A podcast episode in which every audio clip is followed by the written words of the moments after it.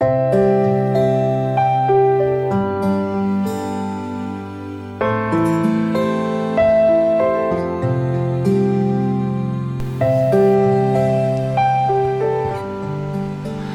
兄姐妹平安，每天五分钟，牧师陪你读圣经。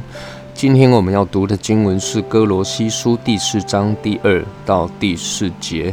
你们要恒切祷告，在此警醒感恩，也要为我们祷告，求神给我们开传道的门，能以讲基督的奥秘，叫我按着所该说的话，将这奥秘发明出来。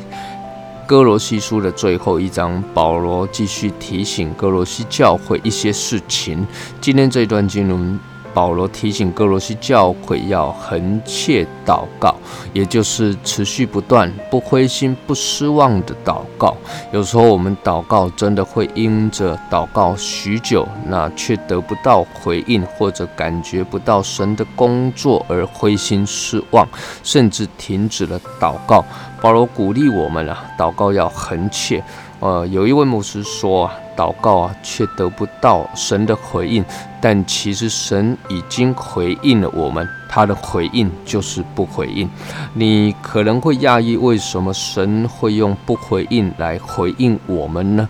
那归咎几个可能，有可能是时间不对，也有可能不回应我们的祷告正是最好的回应。当然，也有一个可能是我们祷告向神所求的，其实并不是神的带领。所谓的不回应，只是我们觉得神。没有照我们所想要的来来成就，我们就一昧的认为那神不回应。因此啊，祷告要恒切，那目的是帮助我们持续不断的来到神的面前，寻求他的心意，并不是一定要神照着我们的需要来成就。那接着呢，保罗就提醒哥罗西教会弟兄姐妹要警醒感恩啊，原来的。翻译警醒与感恩呢，并不是连在一一起的，那而是在此警醒，并且要感恩，好，而是在此警醒。并且要感恩，也就是说呢，对于横切祷告这一件事情呢，你要警醒啊，也就是要提高你的警觉，仔细的去思想啊，去推敲神的带领、神的心意。再来就是要为着神所成就的一切事情，都保持着感恩的心，感谢神的恩典。那然而呢，要能够为着神一切所成就的感谢神，那就必须要认知到。神之所赐给我们的、所成就的，尽都美好美善，因为我们的神是良善的神，他绝对会将最好的东西给他的儿女，也会带领他的儿女进入他的应许与祝福的当中。那接着呢，保罗就提出了一个要求了，他就是希望呢，这个哥罗西教会的弟兄姐妹也为他祷告。我觉得保罗所提出来的这个代祷事项啊，是一个完全以神为中心的代祷事项。他希望哥罗西教会为他祷告。第一个求什么呢？求神为他开传道的门。